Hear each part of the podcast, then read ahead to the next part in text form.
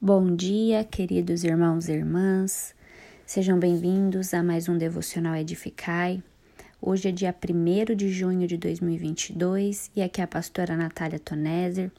Vamos continuar o nosso estudo no livro de João, João 16, do 16 ao 33, que são as palavras de despedida de Jesus.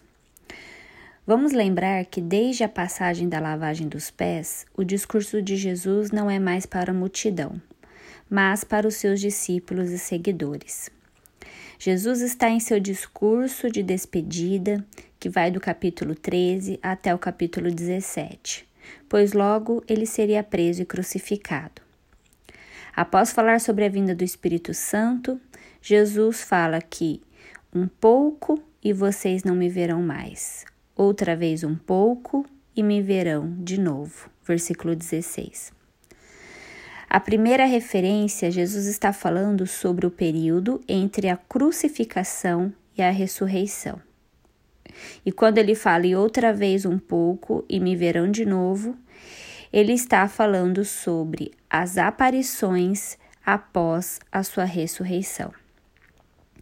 Seus discípulos não entendem ainda o significado dessas palavras de Jesus. Então Jesus diz que seus discípulos irão chorar e se lamentar, mas a tristeza deles se transformará em alegria.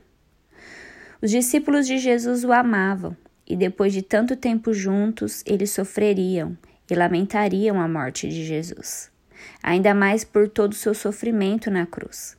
E Jesus se importava com seus discípulos, por isso passou esse tempo instruindo eles e os preparando para esse momento. Assim, Jesus disse que esse sofrimento seria transformado em alegria, pois era um sofrimento necessário para se receber uma grande alegria. Assim como é o sofrimento de uma mãe antes do filho nascer. E logo depois ela se alegra quando a criança nasce e esquece a aflição o sofrimento se transforma em alegria. Cristo, em sua morte, venceu o diabo e triunfou sobre os seus inimigos em sua ressurreição. Então, os discípulos de Cristo, que estavam tristes, converterão sua tristeza em alegria. Jesus ensina os seus discípulos a orar em seu nome após a sua partida e garante que os crentes receberão uma resposta do Pai. Versículo 24. Visto que o Pai ama aqueles que o amam e creem nele. Jesus então fala claramente que vai para o junto do Pai. E os discípulos creem em suas palavras, versículos 29 e 30. E Jesus alerta que os seus discípulos o deixarão, mas ele não estará sozinho, pois o Pai permanecerá com ele. Jesus encerra essa parte dizendo que seus discípulos, em meio ao sofrimento e à dificuldade que estava por vir, podem ter a paz em comunhão com Cristo, pois ele venceu o mundo. Se no mundo os discípulos terão tribulação, em Cristo os discípulos terão paz. Essa mesma vitória estará ao alcance de seus discípulos. E o próprio João registra isso em sua primeira carta, quando ele diz: Porque todo o que é nascido de Deus vence o mundo.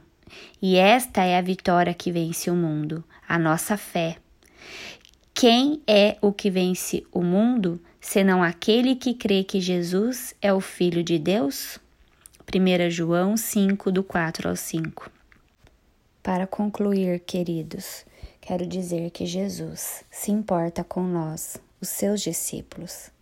Ele nos ensina a orar ao Pai, que nos ama. Ele garante que a fé nele nos dá o amor do Pai e o seu favor em resposta às nossas orações. E ele nos encoraja para passarmos pelas lutas e provações com fé, pois ele triunfou sobre esse mundo. E ele garante que, crendo nele, estamos seguros, temos a paz e também venceremos esse mundo. Deus abençoe e tenha um ótimo dia.